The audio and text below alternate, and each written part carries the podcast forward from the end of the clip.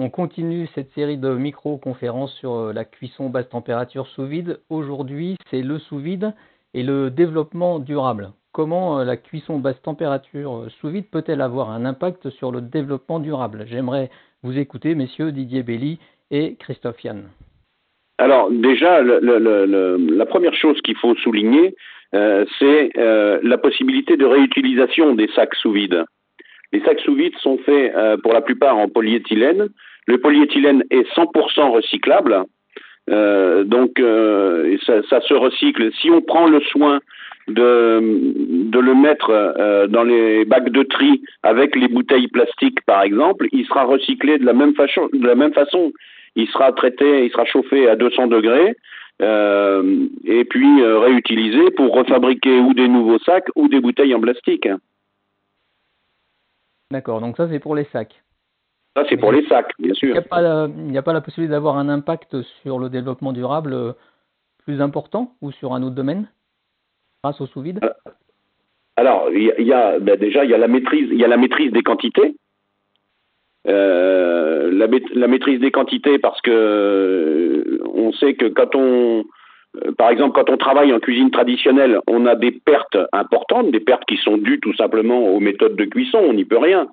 Euh, si on fait cuire un bœuf bourguignon en cuisine traditionnelle, on va perdre presque 40%. Euh, si on, on, le fait cuire en, en cuisson sous vide, euh, je crois que de mémoire, on est à autour de 20% de, de perte. Donc déjà, c'est une économie. C'est une économie financière, puisqu'on va vendre plus de portions, et puis c'est une économie pour la planète également, puisque pour le, le, servir le même nombre de clients, on va utiliser moins de matière. Au niveau des pertes euh, en volume, Christophe, de ton côté, qu'est-ce que tu constates, toi? Euh, En perte générale, c'est-à-dire aussi bien euh, dans les légumes, les viandes et autres. au niveau des, légumes, on n'a quasiment aucune perte. À partir du moment où on peut, bien évidemment, ce n'est pas lié qu'au sous-vide, hein, bien évidemment, mais particulièrement au sous-vide, on va, on va, on va pratiquement, j'allais dire, avoir, aller dans des pertes moins d'un pour cent, moins d'un pour cent de pertes si c'est bien géré. Voilà. Et puis, il ne faut pas perdre de vue qu'en 2025, tout le monde sera obligé de trier ses biodéchets. Donc, il faut, faut, pas, faut, faut être conscient de ça. Aujourd'hui, seuls les restaurants qui produisent plus de 10 tonnes de biodéchets par an euh, doivent faire le tri, c'est-à-dire ça correspond à un restaurant qui fait à peu près 250 couverts jour. Donc, euh, vous vous rendez compte, un restaurant qui, qui fait 250 couverts jour produit 10 tonnes de biodéchets par an. Mais en 2025, tout le monde sera obligé de, trier ses biodéchets, tous les restaurants et tous les particuliers aussi. Et la taxe de, de retraitement des biodéchets euh, sera assise sur la quantité de biodéchets fournis. Donc moins on va en fournir, moins on va en produire de biodéchets, et moins on paiera une taxe importante. Donc il y a tout intérêt dès aujourd'hui à maîtriser euh, le, plus, rigoureusement possible euh, la production de façon à produire le moins de biodéchets possible. Donc la cuisson en sous vide est l'une des méthodes qui peut permettre ça. Tout à fait. On a beaucoup constaté lorsqu'on a mis en place la cuisson basse température sous vide chez des restaurateurs une énorme diminution des pertes. Alors c'est effectivement, comme tu l'as dit Christophe, pas forcément dû totalement à la cuisson euh, sous vide, euh, mais enfin, lorsque euh, bah, c'est la fin des retours assiettes, notamment grâce à quoi bah, à, la, cuisson qui est toujours euh, parfaite, puisque lorsqu'on veut une viande, bah, je ne sais pas, Christophe, si tu peux expliquer la fin des retours assiettes notamment.